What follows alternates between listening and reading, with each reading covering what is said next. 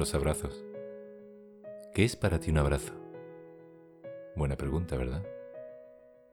Depende de la persona.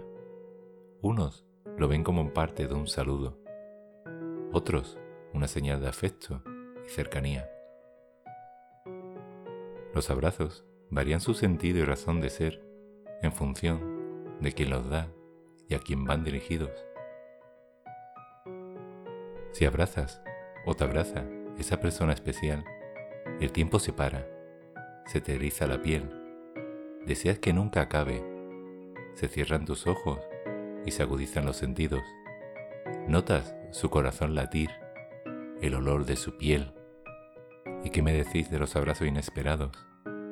Los abrazos furtivos, esos abrazos que te atacan por la espalda sin piedad ninguna, que despierta emoción de sorpresa y alegría, que te hacen sentir indefenso, pero a la vez el ser más afortunado.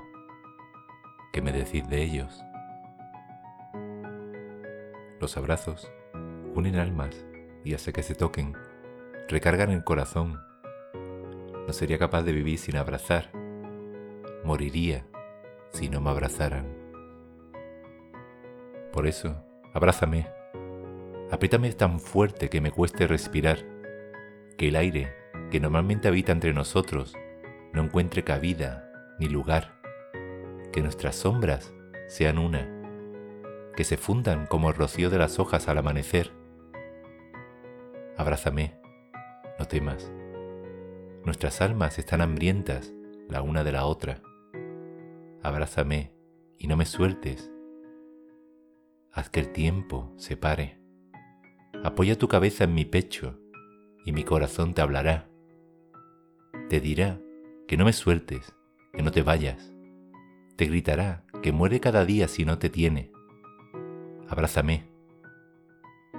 No sería capaz de vivir sin abrazar. Moriría si tú no me abrazaras.